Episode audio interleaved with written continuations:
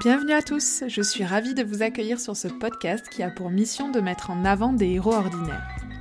Les personnes que vous allez entendre ont décidé de se battre chaque instant dans un quotidien bouleversé par une maladie, un accident, un handicap ou une épreuve qui a chamboulé leur vie. Je m'appelle Pauline, je suis sensible depuis toujours aux histoires et parcours de vie atypiques et j'ai décidé qu'il était temps de mettre à profit mon accent chantant pour faire ce que j'aime le plus au monde partager et échanger avec des personnes remarquables et inspirantes. J'espère que ces témoignages vous aideront à mieux vivre vos petits et grands pépins. Ce mois-ci, je suis fière de vous faire découvrir la personnalité attachante d'Emmanuel. Ancien motard dans la police nationale et champion de France des rallyes routiers, il est aujourd'hui paraplégique à la suite d'un grave accident de moto en service. Il nous raconte dans un témoignage sans filtre le quotidien d'une personne en fauteuil. Je vous préviens, Emmanuel est autant bavard que moi. Mais ne vous inquiétez pas, je vous ai sélectionné le meilleur des deux heures que nous avons passées ensemble. Nous avons notamment parlé de sa longue reconstruction, de l'écriture de son livre qui l'a sauvé, de relations amoureuses, de sport, de douleurs neuropathiques et de la vision du handicap dans la société. Bref, cette conversation est riche et authentique, comme je les aime. Mais je ne vous en dis pas plus, je vous laisse écouter ma conversation avec Emmanuel. Bonjour Emmanuel. Bonjour Pauline. Merci d'avoir accepté mon invitation pour participer au podcast. Je suis trop contente. J'aime bien commencer mes interviews par une question un peu originale pour mettre mes invités à l'aise. On va le voir juste après, mais tu as traversé de sacrées épreuves. On peut dire de toi que tu es un miraculé. Alors en faisant mes recherches pour préparer notre échange, je suis tombée sur une phrase philosophique que tu as certainement déjà entendue qui dit ⁇ Ce qui ne nous tue pas nous rend plus forts ⁇ Qu'est-ce que tu en penses? Alors, ce que j'en pense, eh bien oui, c'est un peu vrai, puisque euh, justement, moi, je suis passé sur des épreuves incroyables. Euh, alors, je vais les raconter un petit peu, parce que je ne suis pas un paraplégique euh, tout à fait comme les autres, car je suis polytraumatisé, on va dire.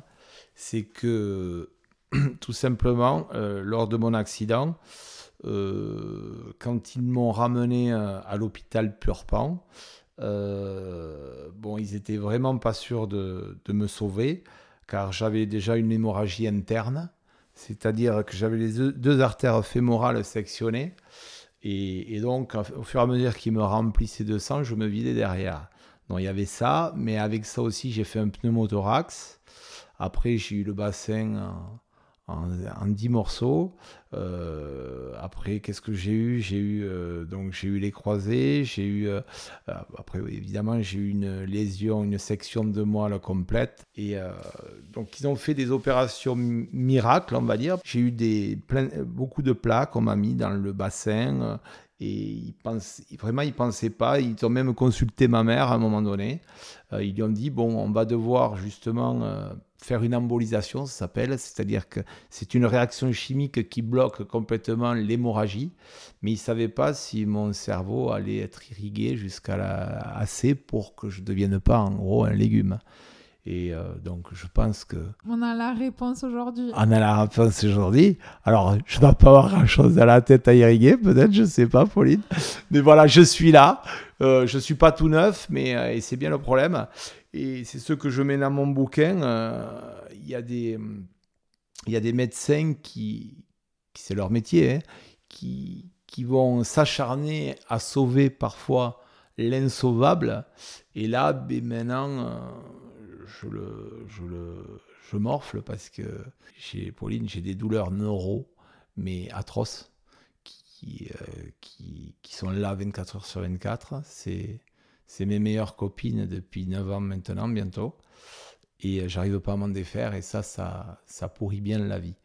Voilà, donc euh, oui, je suis un miraculé, mais est-ce que vraiment voilà, comme je répète, est-ce qu'il faut sauver l'insauvable Parce que c'est quand même très très dur. Et moi, j'ai rencontré autour de moi justement des personnes qui avaient le même, les mêmes problèmes que moi au niveau des, douleurs neuro que je connaissais pas parce que j'ai eu des douleurs. Moi, j'ai fait de la moto, donc je me suis cassé des, des membres plusieurs fois, mais ça n'a rien à voir.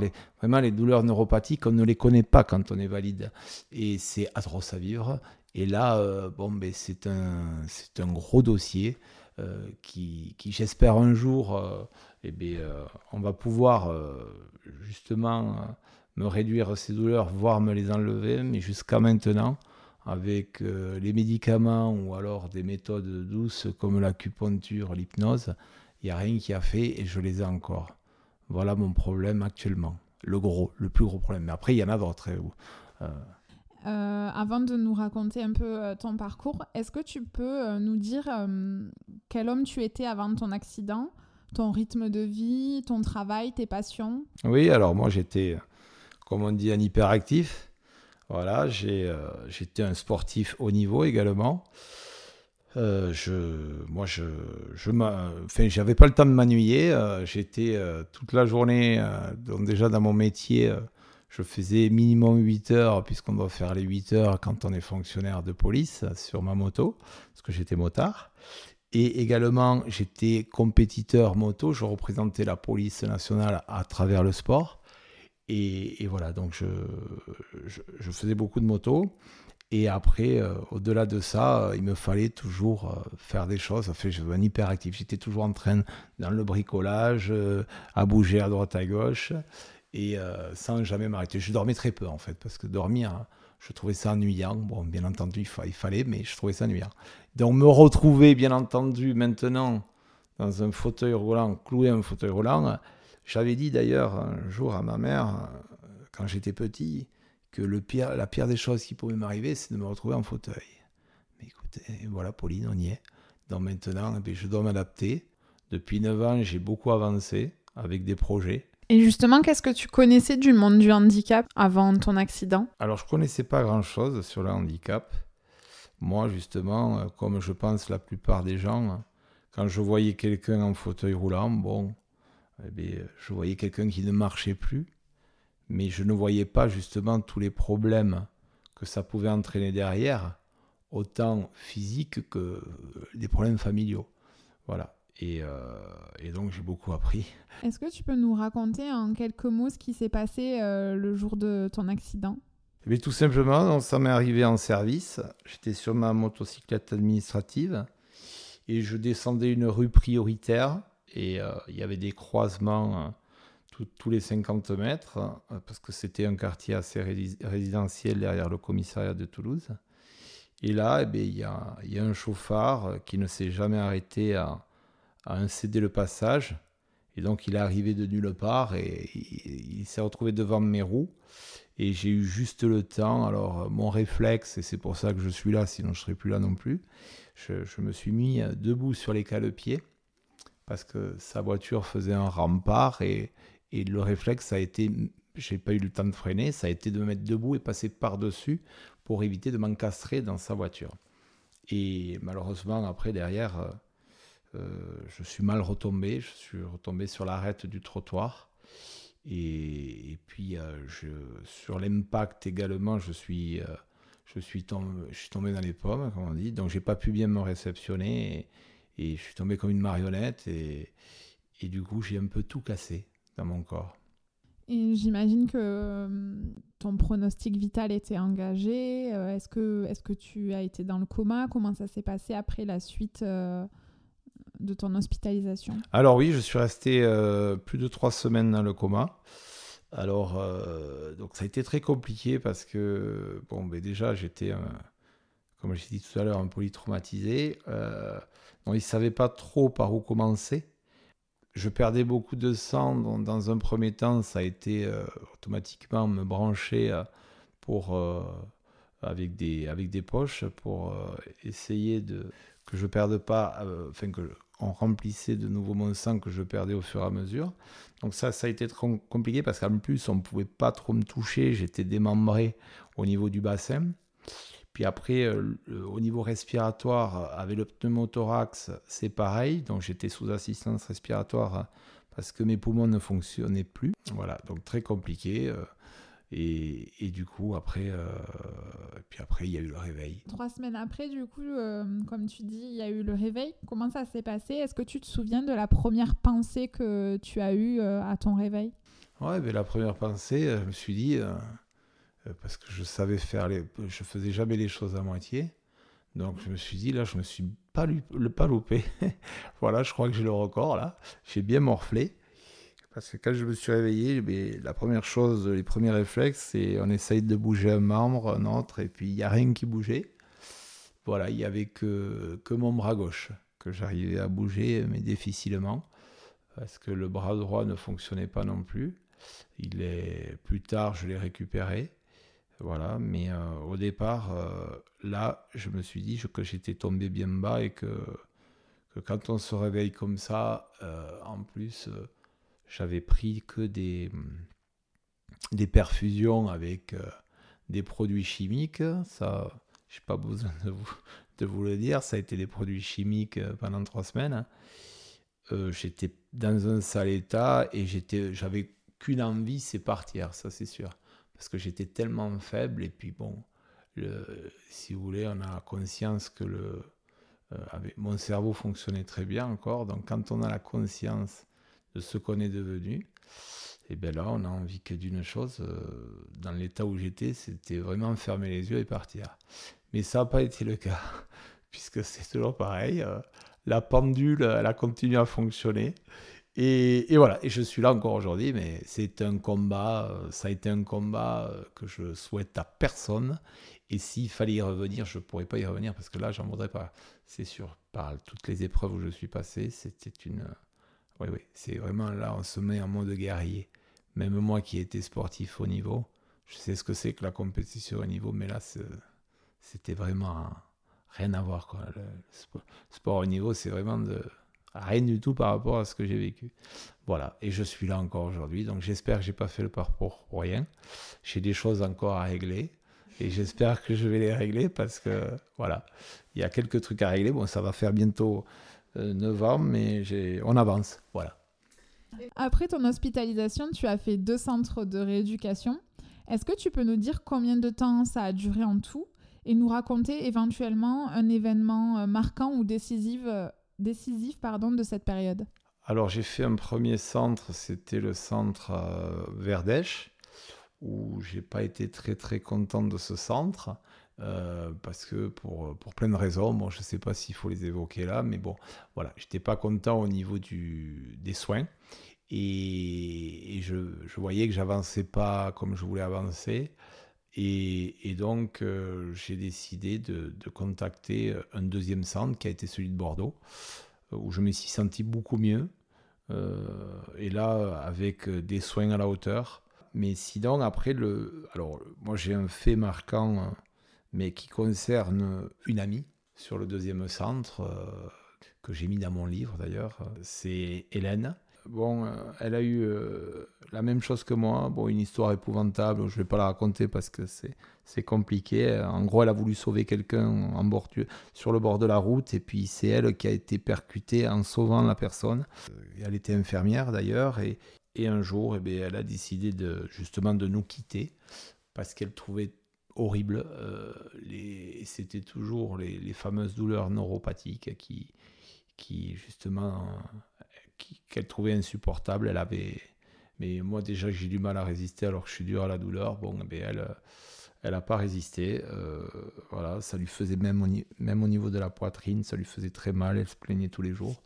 Voilà, et elle était, euh, je crois qu'elle prenait même 14 médicaments un jour euh, pour essayer de calmer ça. Donc, enfin, elle avait elle a essayé, mais elle n'a pas tenu le coup, la pauvre. Et donc voilà, donc ça c'est un effet marquant. Euh. D'ailleurs, suite à ça, euh, j'ai quitté le centre. Après ça, je n'ai même pas fini ma rééducation. Voilà, parce que j'ai décidé que là, ça suffisait. Euh, c'était la goutte qui, a fait qui avait fait déborder le vase. Et je me suis dit, la rééducation, je la ferai chez moi. Et après, donc, tu as fait rééducation à la maison Oui, voilà. Alors, le retour à la maison, euh, c'est pas forcément la bonne chose à faire euh, parce que automatiquement quand on rentre à la maison on a des souvenirs qui reviennent. Et euh, le problème c'est que quand ça nous arrive alors je dis pas que c'est plus facile à 20 ans mais quand ça nous arrive à 40 on a la, on a la valise des souvenirs. Et, et du coup on se remémore je pense beaucoup plus de souvenirs que quand on a 20 ans et il y a ça à gérer. Toutes les pièces qu'on revoit, toute, la maison, toutes les actions qu'on avait pu faire avant, toutes les scènes qu'on avait fait avant, mais voilà, on se les remémore et en fait, c'est pas ce qu'il faut faire. Il faut vraiment tirer un trait sur le passé.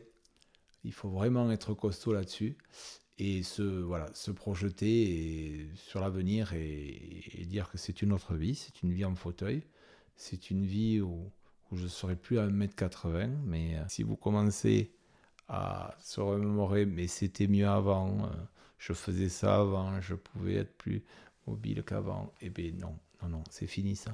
Il faut vraiment penser euh, à la nouvelle vie et avancer avec la nouvelle vie. Voilà.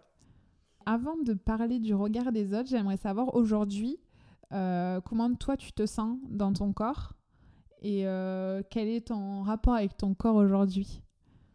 Alors mon corps, c'est, il est très lourd. Mon corps est très lourd parce que il me reste les bras et les épaules.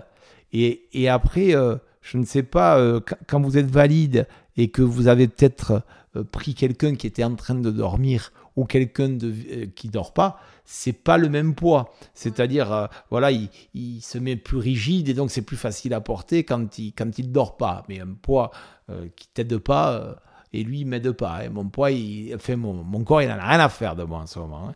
Donc voilà, donc c'est très compliqué pour pour justement pour, effectuer les transferts, c'est pas simple.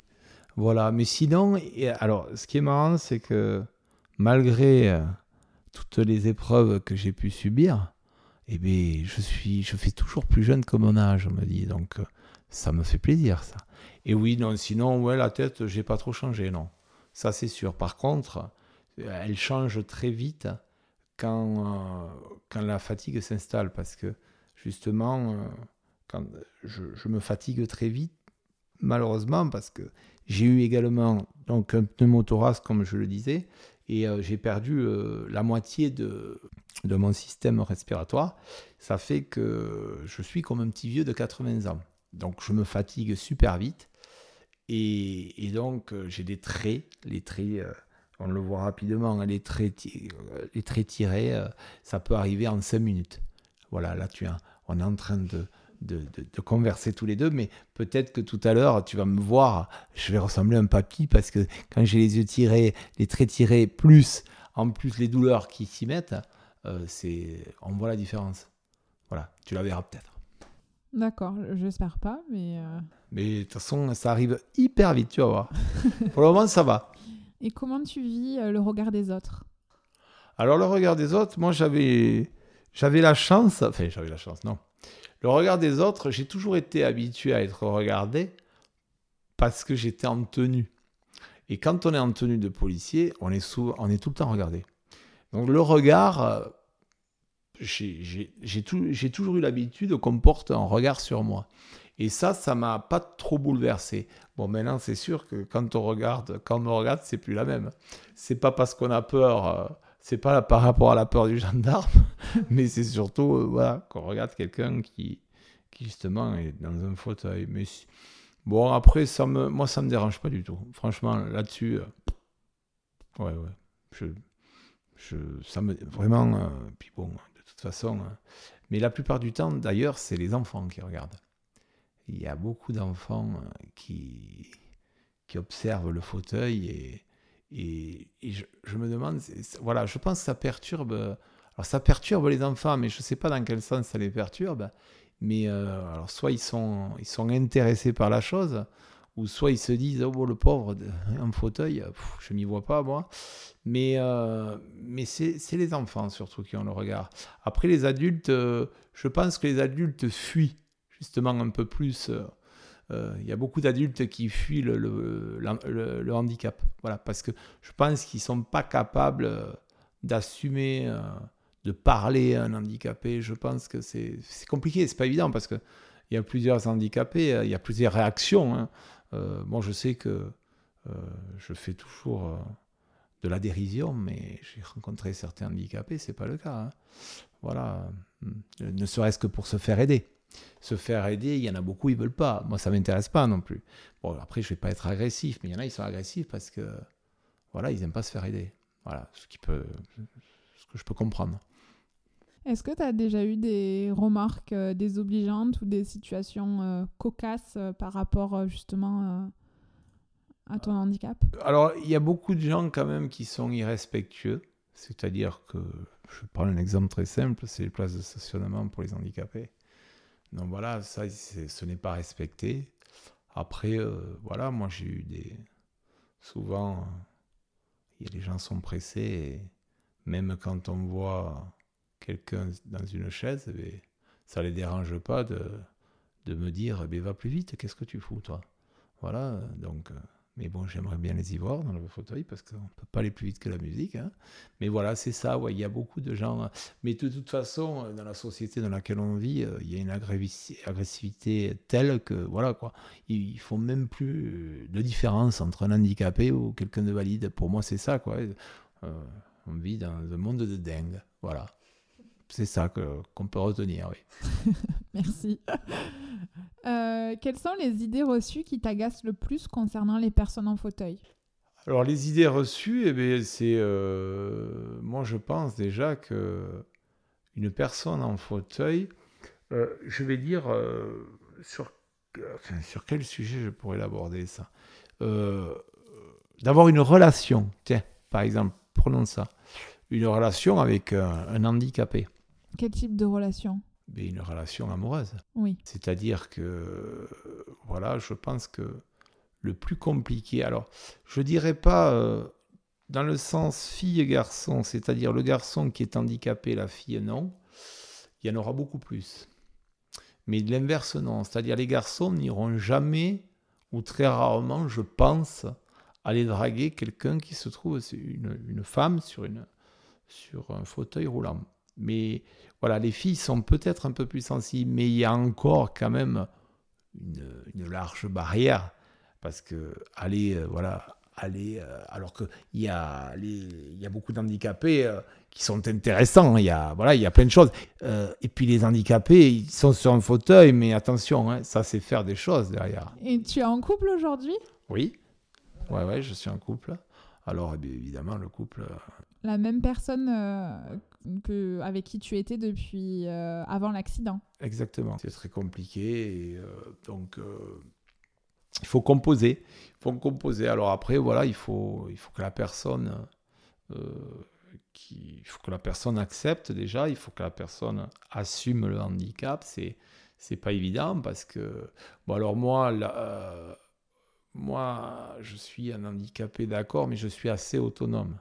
Voilà, donc euh, l'autonomie, moi, je l'ai pratiquement, euh, euh, justement, je fais, je fais l'effort, même quand c'est dur, de, de, faire les choses moi-même, parce que je, je, déteste déjà qu'on me rende service. Parce que j'ai, même quand j'étais valide, en fait, bon, voilà, moi, ma raison de vivre, c'était aider les autres, souvent. Voilà. Et justement, là, d'ailleurs, on m'a souvent dit que maintenant, ben, il fallait accepter qu'on t'aide. Mais j'ai un peu de mal. J'ai un peu de mal. C'est pour ça que. Mais là, je, euh, par rapport à ce que je fais, je vais encore plus vite que les valides. Je fais beaucoup de choses encore. Voilà, je, je m'en rends compte. Et on me le dit souvent. Parce que bon, je veux pas que ça traîne. Euh, voilà. Donc, euh, après, voilà, moi, c'est un, un cas particulier parce que je suis quand même quelqu'un, d'accord, je suis paraplégique, mais je suis assez autonome. Et pour euh, revenir au, couple, est-ce qu'il y a un conseil que tu donnerais justement à, un couple qui est en train de, vivre euh, une situation euh, comme celle que vous avez vécue? Est-ce que c'est parce qu'il y a après un accident, il y a beaucoup de couples qui se séparent en fait. Comme je dis, un homme, moi je pense qu'un homme, malheureusement, les femmes ont plus de cran à ça voilà, moi, les, je, moi je, par rapport à mon entourage, je vois et puis je sais comment fonctionne un homme, puisque j'en suis un. Et du coup, euh, après, il faut avoir beaucoup de courage. Et, je pense que les, les femmes ont beaucoup plus de courage que les hommes. Hein. et que, voilà, parce que parce que elles, quittent pas comme ça les femmes. Hein. Voilà, il y a de l'amour et puis il y a, mais même, je dis pas que les hommes il n'y a pas d'amour, mais, mais voilà, c'est pour assumer ça, c'est hyper, hyper compliqué. Et euh, voilà, et, et c'est, je pense que vous l'avez de ce côté mère aussi, de, l'affect et tout ça, qui fait que euh, vous, avez, euh, vous avez plus tendance à, à, l'assumer. Je, donne un exemple très simple. Hein. Moi, j'ai des amis proches des garçons et des filles. Et chez les garçons, il y en a encore qui n'ont pas pu venir me voir. Parce qu'ils ne peuvent pas me voir en fauteuil, ils n'y arrivent pas. Après 9 ans. Mais chez les femmes aussi, non? Non, je les ai toutes revues. et elles m'ont dit que j'avais pas changé, en fait. non, mais voilà, quoi. Donc, moi, je pense que vous avez, un, voilà, vous avez des forts caractères, les femmes, et voilà, vous êtes différentes, vous pensez différemment, c'est comme ça. C'est D'ailleurs, moi, je pense que si on fait les stats, euh, voilà, c'est les, les, les, hommes ont tendance à partir. Hein. Après, je dis pas qu'il y, y, en a pas qui restent. Sur, bien sûr qu'il y en a qui restent, mais, mais voilà, la majorité, je pense que voilà, une femme peut, peut rester plus qu'un homme. Et euh, alors moi, si le conseil que j'ai à donner, j'en ai pas parce que voilà, tous les couples sont différents. Je, voilà, j'ai qu'une chose à dire, c'est qu'il faut s'accrocher et puis voilà, qu'il y aura des jours meilleurs. Et le, le problème, c'est que un handicap, euh, euh, on a on n'accepte jamais, on apprend à vivre, avec. C'est ce qu'on dit toujours. Hein. On n'accepte jamais le handicap. Mais on, apprend à vivre avec. Et donc, avec le temps, voilà, il y a, euh, y a des choses qui se passent qui font que, voilà, on s'habitue au handicap. Voilà, on le rentre dans le foyer, euh, on s'adapte. Voilà. Parce qu'au départ, c'est pas facile non plus, parce que quand vous revenez à votre foyer, il n'y a rien qui est adapté. Ah oui, ce que j'ai oublié de dire aussi, c'est que euh, c'est que dans ma vie, automatiquement, quand vous êtes complètement déréglé par rapport à la vie d'un valide, euh, voilà, je ne dors plus avec, euh, avec ma femme.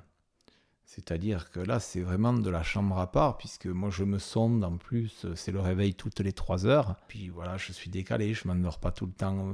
voilà, c'est dur quand j'ai les douleurs. oui, c'est très très compliqué. Ça, j'avais oublié d'en parler, mais c'est vrai, ça, fameux bouleversement, ça en fait partie. Et voilà, j'avais oublié de le dire, mais c'est vrai que c'est important. voilà. En 2016, tu as écrit un livre qui s'appelle Irréversible, ma vie, un combat. Est-ce que tu peux nous dire quelles étaient tes motivations et pourquoi tu as eu envie d'écrire? Alors c'est parti justement d'un malheur, on va dire. C'est-à-dire que ce livre, je l'ai écrit parce que J'étais hyper mal à l'époque où j'ai commencé à prendre la plume. Euh, j'avais fait euh, d'ailleurs une tentative de suicide à l'époque. Alors euh, la tentative de suicide, c'était une accumulation de pas mal de choses où je me sentais justement délaissé même du médical. On m'apportait pas de solution. J'étais pas apte à les trouver parce que j'étais encore euh, faible. Voilà, ce qui n'est plus le cas maintenant, puisque maintenant je, me balade. Euh, et quand il faut trouver des solutions, je les trouve. Voilà. Et, euh, et ce qui s'est passé, c'est surtout que voilà, j'ai. J'étais pas à l'abri de recommencer une, une, tentative. Et je voulais surtout pas partir comme ça et expliquer pourquoi. Tout ce qui se passait, euh, la vie d'un handicapé. Euh, et d'ailleurs, je pense que tout ce qui le lisent, euh, ils se mettent carrément dans mon corps parce que c'est vraiment, je, je, mets les moindres détails puisque quand vous passez par là, les moindres détails, vous en souvenez. Voilà, moi ça fait 8 ans, je, le livre, je peux vous le réécrire tel qu'il est. Et du coup, je voulais laisser une trace, et surtout pour ma fille également, qu'elle comprenne plus tard pourquoi j'aurais pu éventuellement refaire ce geste. Et finalement, de l'avoir fait, euh, eh bien, ça a été un exutoire. Il y a eu un déclic. Je me suis senti libéré. Et je pense que si j'avais pas écrit ce bouquin, je ne sais pas si je serais là par contre. Parce que quand vous rentrez dans une dépression, je ne connaissais pas moi. Parce que j'ai passé 40 ans de ma vie avant l'accident, c'était que du bonheur. Et donc quand vous rentrez dans une dépression, eh bien, euh, pour en sortir, vous êtes faible. Donc vous rattachez à n'importe quoi et vous rattachez aux médicaments, mais après il faut avoir un esprit euh, un peu plus ouvert pour essayer de se dire dans la tête, mais non, peut-être que c'est pas ça qu'il me faut. Et voilà. Et moi je l'ai eu, je l'ai eu et, ça a marché. Voilà, moi j'étais capable de rien faire. Et puis moi j'étais bien qu'en voyant les personnes, moi je me trouvais bien que dans le noir, qu'avec la pluie et que avec des personnes invalides. Moi quelqu'un que j'avais invalide en face quand je regardais la télé, je voulais, j'éteignais la télé. Des, gens qui rigolaient à la télé, je supportais pas. Voilà. Il y avait, voilà, il y avait de la jalousie, il y avait, voilà. Et, c'est pareil, après, j'ai eu quelques petites fêtes en rentrant de la maison. Et, euh, et c'est là où c'est compliqué. Parce que les amis, ils comprennent pas. Eux, ils veulent tout le temps sourire et tout ça, mais, mais moi, ça me, ça me déglinguait en quelque sorte. Les sourires. Et c'est pour ça que il y, a des, il y a beaucoup à apprendre. Euh, on ne se reconstruit pas comme ça du jour au lendemain. Les sourires, on les accepte pas de suite. Et euh, là, là, par exemple, voilà, moi, je suis bien. Je, peux le dire. Moi, je suis. Maintenant, c'est l'inverse qui se produit. Moi, quand je vois un handicapé, ça me rappelle les centres. Et donc, euh, quand j'en vois, ça me fait mal. Je suis bien qu'avec des valides. Donc, voilà. Et quand on passe dans l'autre sens, c'est que c'est guéri, c'est gagné. Et justement, alors, c'est pas que je n'aime pas les handicapés, hein, c'est pas ça. Mais moins je les vois, mieux je me porte parce que ça me rappelle des souvenirs atroces. C'est ça, les souvenirs de centre. Ah, voilà. Alors qu'à l'époque, justement, les, souvenirs de centre, c'était les meilleurs. Moi, moi, je me voyais, j'étais bien qu'avec les handicapés. Et, voilà, parce que je me disais, ben voilà, je ne suis pas le seul. Pour revenir au livre, est-ce que tu as eu des retours euh, de lecteurs ou est-ce qu'il y a des proches qui ont lu ton livre? Et qu'est-ce qu'ils en ont pensé?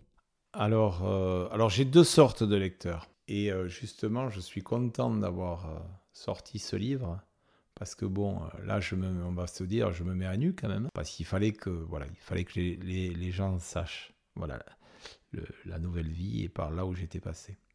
Et alors, ce qui est intéressant, c'est que les personnes qui me contactent, il y en a, je leur ai sauvé la vie. Pourquoi? Parce qu'il y en a beaucoup qui, étaient en dépression et qui ont lu mon livre, qui ont vu les épreuves dans lesquelles je suis passé. Et voilà. Et mais c'est un truc de malade. Voilà. Donc ça, il y en a, c'est leur livre de chevet. C'est-à-dire quand ils sont pas bien, ils se font quelques chapitres et là ils se disent je n'ai pas le droit de me plaindre. Alors, bien entendu, euh, il n'y a pas de degré dans la douleur. Donc il y a des gens, moi je supporte la douleur vraiment au niveau assez haut. Donc euh, voilà, il y en a, ils ne pourraient pas supporter une petite égratignure dans leur vie. C'est comme ça. Donc ça, c'est on est, on est tous différents. Mais ce qui est bien, c'est que voilà, ça apprend à relativiser. Et après, ben, y a, euh, les autres personnes, ils ont été euh, admiratifs par le livre, ben, pas, par rapport là où je suis passé, mais c'est surtout qu'ils ont tendance à le faire lire à leurs enfants, enfin ados, voilà, pour leur faire voir quand même que la vie peut basculer très rapidement. Euh, ils considèrent que c'est une leçon de vie aussi. Bon, après, il ne faut pas s'empêcher de vivre, hein, parce que comme je dis, ça peut arriver en sortant de, de chez soi, on trébuche, on tombe sur la tête, c'est fini. Voilà. Donc euh, c'est pas ça, mais au moins montrer quand même que euh, voilà, la, vie peut vite basculer. Et pour revenir, voilà, moi je suis content de l'avoir écrit justement pour les, pour les gens que je peux aider à, avancer. Et après, il y en a d'autres, et bien évidemment, euh, ils attendent la suite. Parce qu'ils voilà, ils sont restés sur leur fin là.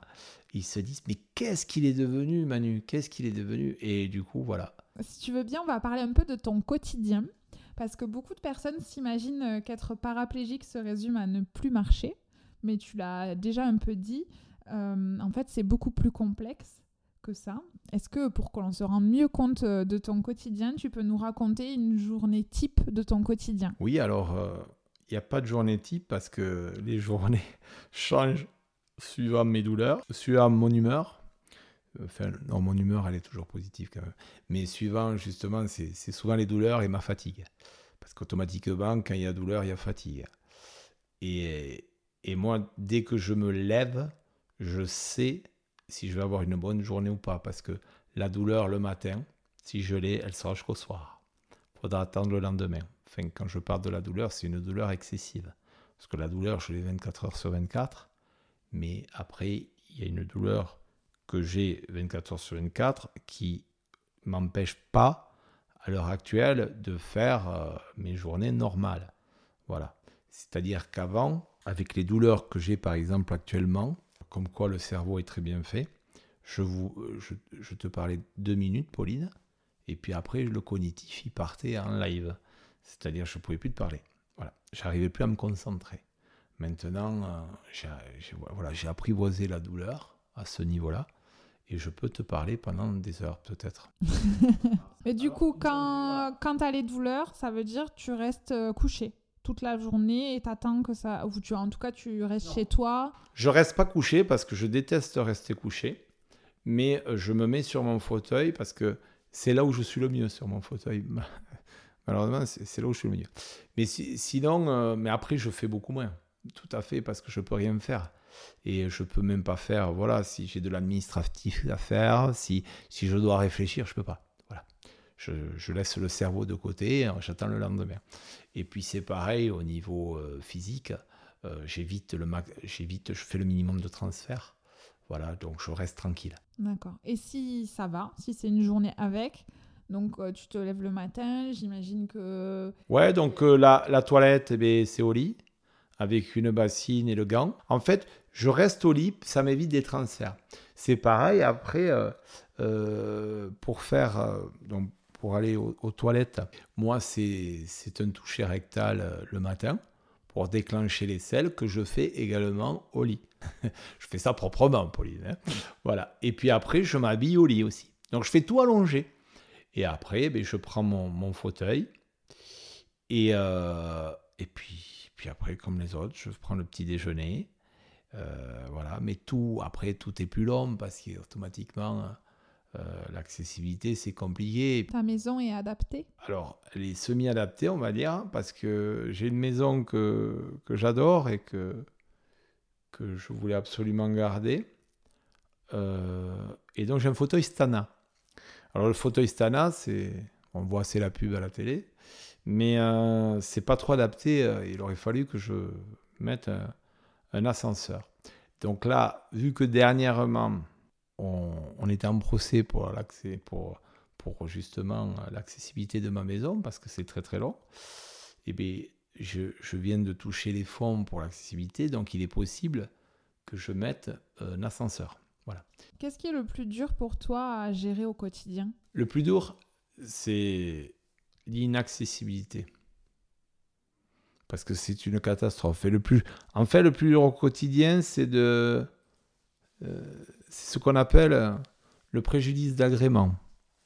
Préjudice d'agrément, en fait, ça c'est des termes dans le juridique, c'est tout ce que, qui concerne les loisirs. Et euh, le plus dur, c'est de ne pas pouvoir accompagner ma fille sur la plage. Du moment qu'il y a le sable, nous on reste sur le parking c'est ne pas pouvoir ramener ma fille au ski. Parce qu'en plus, j'étais hyper sportif, moi, donc c'est ne pas pouvoir ramener ma fille dans les bois.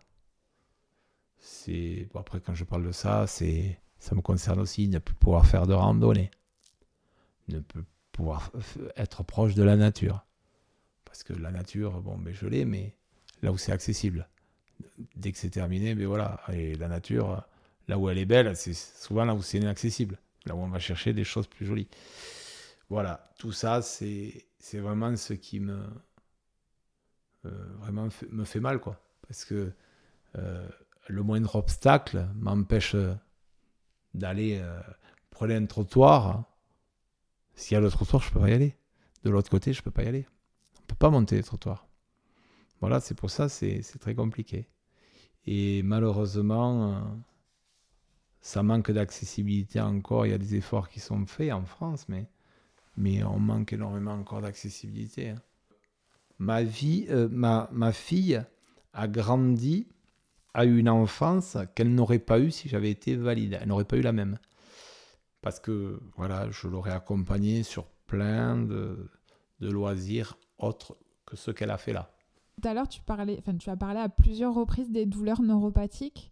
Est-ce que euh, tu peux nous décrire en fait euh, ce que c'est comme douleur et après nous dire si tu as trouvé des astuces pour euh, les apaiser? Est-ce qu'il y a des, des moments où tu as, des astuces qui marchent? Eh bien non, malheureusement, j'ai pas d'astuces parce que les douleurs neuropathiques, c'est incompréhensible. C'est-à-dire que moi, j'ai pris des notes tous les jours, je prenais des notes, minute par minute, heure par heure, quand il y avait des changements. Et puis j'ai essayé de trouver une logique, mais il n'y en a pas. Alors elles se manifestent comment, ces douleurs euh, neuropathiques? Eh bien, c'est des coups d'électricité. Euh, je ne sais pas si tu as déjà pris le 220 volts. mais en fait, c'est ça, avec des fourmillements en permanence. Et euh, des, des, des, des, coups d'arc électrique, des picotements. Mais dans tout le corps ou juste dans les jambes? Euh, Ouais, mais alors ça dépend. Voilà. Euh, ça peut être n'importe où? Moi, malheureusement, je les, je les ai dans tout le corps. Et quand elles montent, c'est jambes-bassin. C'est-à-dire là, elles sont partout. Voilà. J'ai même au niveau, justement, il y a des, dans ma partie paralysée, c'est euh, les jambes avec euh, bassin et tronc. Et, euh, mais j'en ai même sur les, les parties non paralysées. Alors pour le petit info, on appelle ça des, des douleurs allodiniques. et c'est, je les ai au coude. Et, et, ça, même quand il y a le vent qui souffle sur mes poils, euh, et eh ça, me ça me déclenche des douleurs atroces.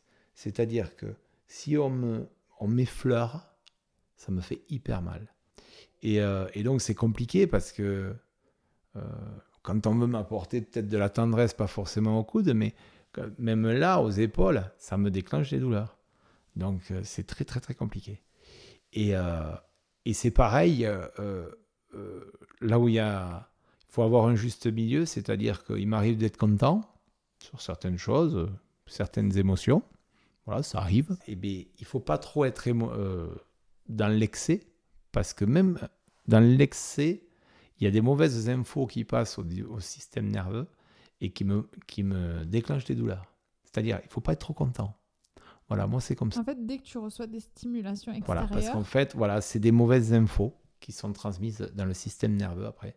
Et ça me déclenche automatiquement jamais des. Ça, ça, me déclenchera jamais de la, des caresses, de, de la tendresse, ce que tu veux. C'est toujours l'inverse, c'est toujours des douleurs. Voilà, donc euh, il faut pas être trop content. Voilà, il faut pas être trop fatigué. Voilà, il faut pas trop non plus faire euh, de transfert parce que ça, tu prends des décharges en permanence. Et voilà, et puis il y a des jours, ça vient comme ça. Tu ne sais pas pourquoi. Bon, après, il euh, faut savoir, comme, comme je te disais, j'ai été polytraumatisé. Il y a ma colonne vertébrale qui s'est soudée à mon bassin.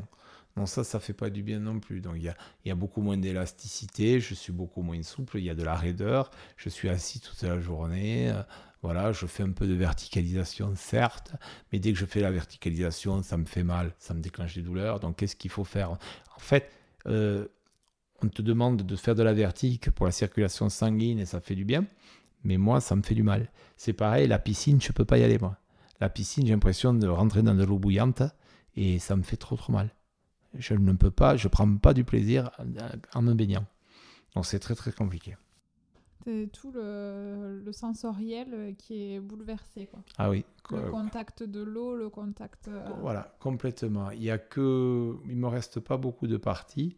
Donc les parties, eh c'est le haut des épaules, derrière le dos, la tête et les, et les mains.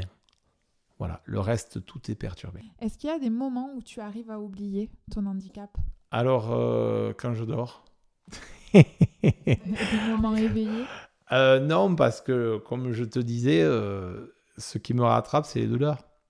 Je pense que j'ai eu peut-être dans les huit ans de, de, douleur un moment, quelques petits moments d'apaisement, mais elles y étaient toujours. C'est toujours des, il reste toujours ces derniers fourmillements qui, qui me rongent. Euh, d'ailleurs, quand je me suis réveillé euh, la première fois ou quand j'ai commencé dans les centres d'éducation, j'ai halluciné. C'est-à-dire ces douleurs, bon maintenant j'y ai, l'habitude, mais c'est impressionnant. C'est, on, on, se demande, mais on peut, dans, notre tête, on, se dit, mais ça peut pas, ça peut que s'arrêter, c'est pas possible, on peut pas vivre avec. Eh bien si, euh, j'y arrive encore, mais mais ces douleurs-là, eh ben, euh, elles, ne font pas oublier, euh, c'est celles-là qui ne font pas oublier le handicap. Voilà. Après, si, je vais mentir.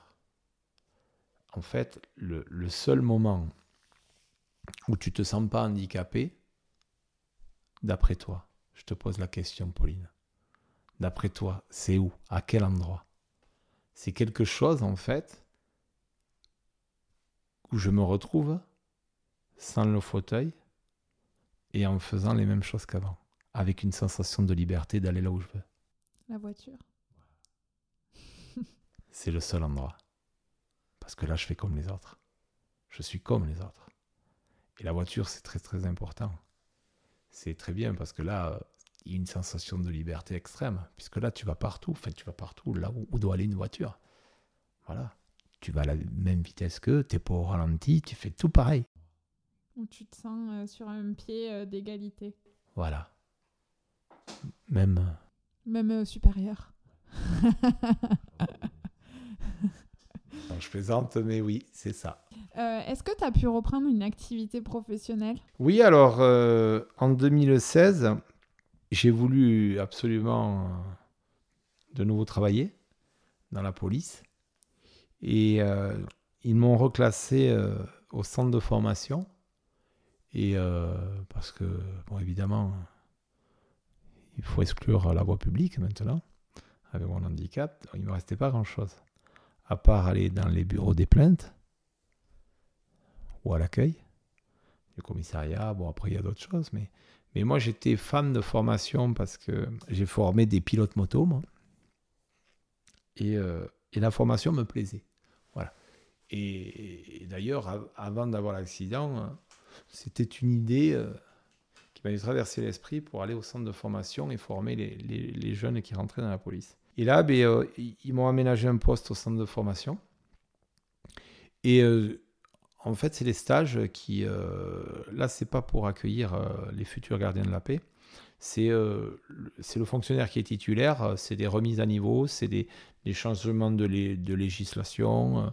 voilà euh, comme la, nouvelle légitime défense à l'époque, il y, avait, ça qui était sorti. Donc j'avais eu ce dossier, et puis voilà, il y a un centre de formation où on les fait passer euh, en groupe, et, donc j'avais atterri là, j'avais un bureau là-bas.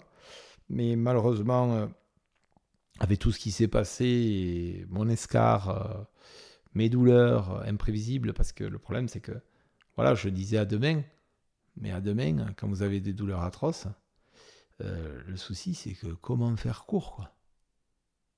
Comment faire court? Comment faire suivre le cognitif? C'était très compliqué pour moi.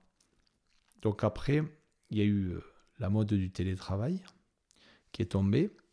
Euh, et, j'ai pu faire du télétravail, c'est-à-dire j'étais, on me laissait faire du télétravail parce que ce poste-là, il y avait moyen de, préparer des cours, de, de préparer voilà, en amont des cours et sur sur des prochains stages.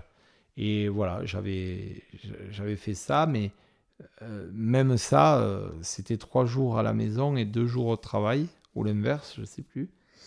Et mais ça, même ça, euh, il fallait donner le problème, il fallait donner les, jours avant fixe où j'étais au boulot. Voilà, et, à un moment donné, ben, ça l'a pas fait non plus. Et puis bon, je suis retombé malade, j'ai eu, eu pas mal de problèmes de santé qui se sont enchaînés euh, entre l'escar, euh, entre euh, justement des. Parce que il y a également, j'ai.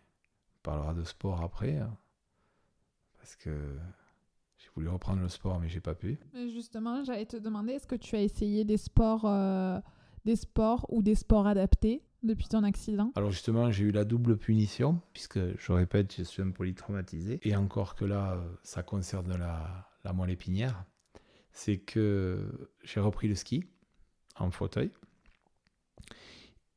Et euh, en reprenant le ski, euh, il n'y a pas eu de problème, j'ai pu faire du ski. Sauf que je me suis aperçu qu'en faisant du ski, j'avais des problèmes respiratoires, mais assez conséquents. Alors au départ, je pensais que c'était l'altitude. Et donc j'ai stoppé le ski et je me suis mis à l'aviron. Et à l'aviron, pareil. Et quand on a été sportif comme je l'ai été, je sais que quand plus on s'entraîne, plus on est performant. Et là, c'était l'inverse. Et du coup, je suis quand même euh, allé voir mon neuro. Parce que je lui ai demandé qu'est-ce qui se passe?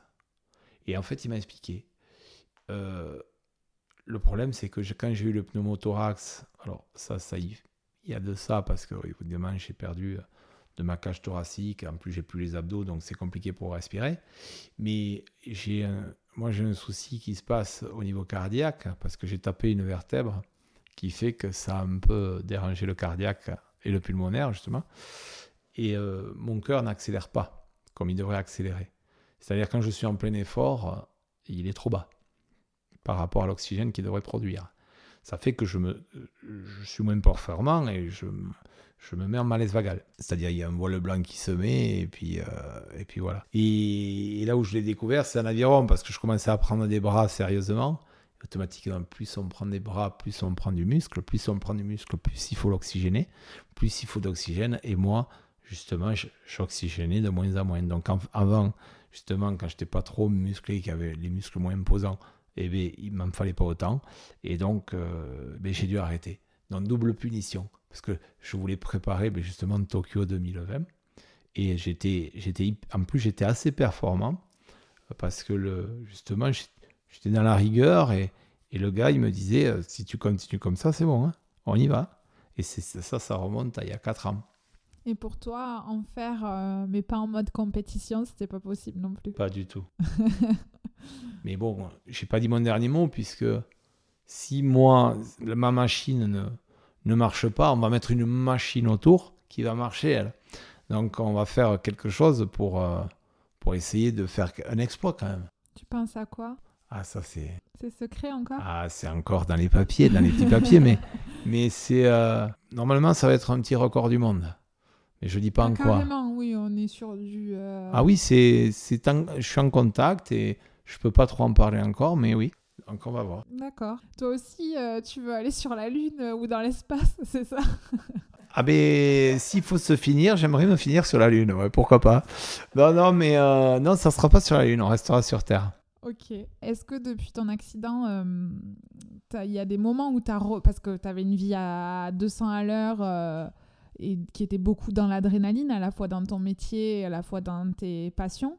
Est-ce que depuis ton accident, tu as eu des moments où tu as ressenti euh, la même adrénaline? Non, mais pour, la petite... Euh, j'ai voulu ressentir un jour euh, de l'adrénaline. Pour, pour, tout te dire, je fais quelque chose qu'il fallait pas faire.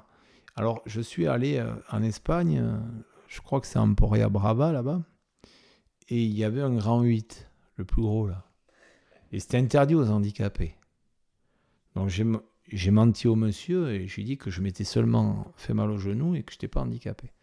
Donc, je me suis fait porter dans la machine et on y est allé. et on y est allé. Bon, le résultat, il n'a pas été terrible puisque j'ai fait euh, deux malaises et puis après, euh, euh, j'ai un peu tapé parce qu'il faut les abdos et tout un peu pour se tenir et j'avais rien. Mais alors, eh j'ai même pas ressenti d'adrénaline trop. C'est c'est incroyable, mais voilà, je voulais un peu me mettre d'adrénaline, mais ça n'a même pas marché là. Donc il faut, il faut vraiment que je trouve vraiment quelque chose parce que ça me manque, oui, ça, bien sûr. Quel est ton rapport avec la peur aujourd'hui? Est-ce que tu as plus peur euh, de faire les choses ou au contraire, tu es en mode euh, j'ai plus rien à perdre, euh, du coup tu as encore moins peur qu'avant? Ah non, la peur là, je ne l'ai plus du tout là. C'est-à-dire, ouais. Déjà que tu l'avais pas beaucoup avant, a priori Ouais, ouais, enfin, j'étais conscient quand même euh, de certaines choses. Mais, mais là, euh, non, la peur, non. Mais déjà, la peur de mourir, non, du tout. Du tout. D'ailleurs, euh, il y a quelques années, il me tardait. On arrive aux questions de la fin. C'est super ça, Pauline. Enfin. tu sais tout sur moi. Je me suis mis à poil, ça y est, c'est terminé. Est-ce que tu as un livre, un podcast, un film, une musique qui t'a aidé et dont tu as envie de nous parler Alors, un film que 20 millions de Français ont adoré et que j'ai détesté, c'était Intouchable. Pourquoi? Parce que ce film, il m'a pas plu dans le sens où tout le monde n'est pas milliardaire quand il est handicapé. Donc tout ce qu'il a pu faire et tout ce qui a été vu, pour moi, c'est du voilà, c'est. Oui, il y a le côté scénario quoi derrière. Euh. Et et ce qui est dur, c'est que moi, même une fois, j'avais présenté mon livre à quelqu'un, un scénariste. il m'avait répondu, mais euh, ça va pas plaire parce que ça fait pas rire. Et ça, j'avais halluciné. Et là, ça m'avait choqué.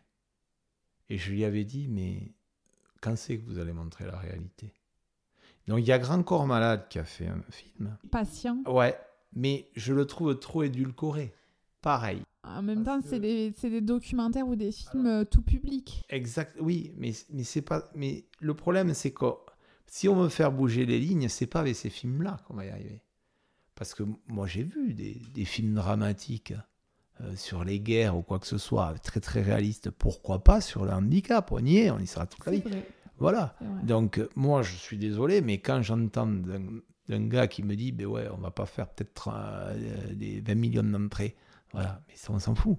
Le problème, c'est justement, il faut, il faut faire en sorte, après, de faire de la com pour faire pour montrer. Et puis, euh, de toute façon, le film, s'il n'est pas vu maintenant, il sera vu plus tard, parce que quand, il y aura le, quand, les gens comprendront et, et, prendront conscience de certaines choses, parce que de toute façon, en plus, les handicapés, il y en a de plus en plus, puisque automatiquement, euh, ils ont réduit les vitesses sur la route, donc il y a moins de morts, mais il y a plus d'accidentés.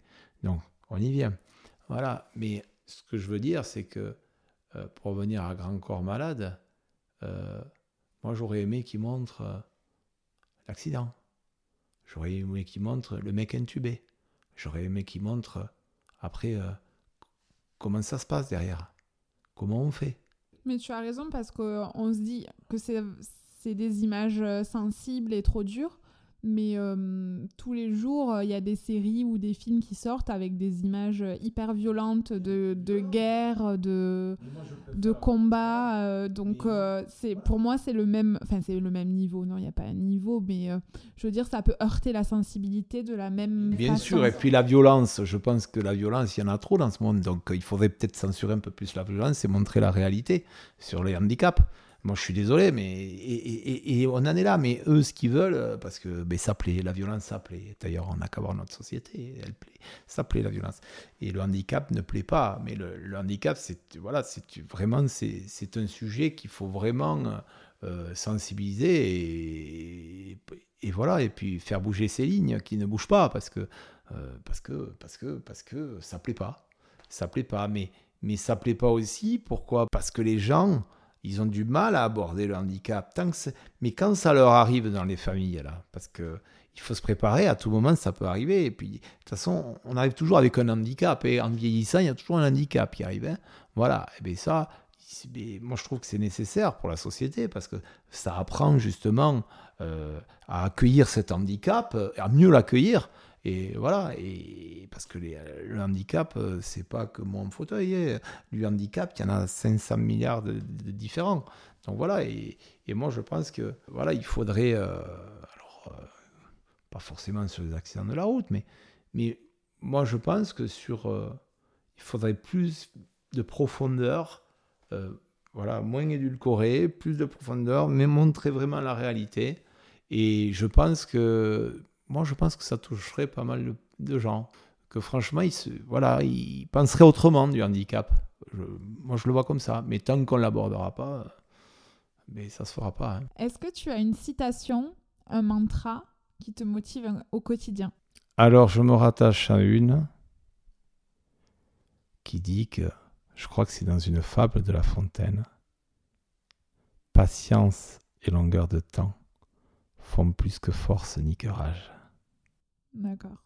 C'est dans laquelle Quelle fable Le lion et le rat. Ah oui, je vois, oui. Lorsque l'on est confronté à une difficulté, il est inutile de s'énerver. Il faut au contraire faire preuve de patience et agir posément. Morale qui conclut la fable de La Fontaine intitulée Le lion et le rat. Merci.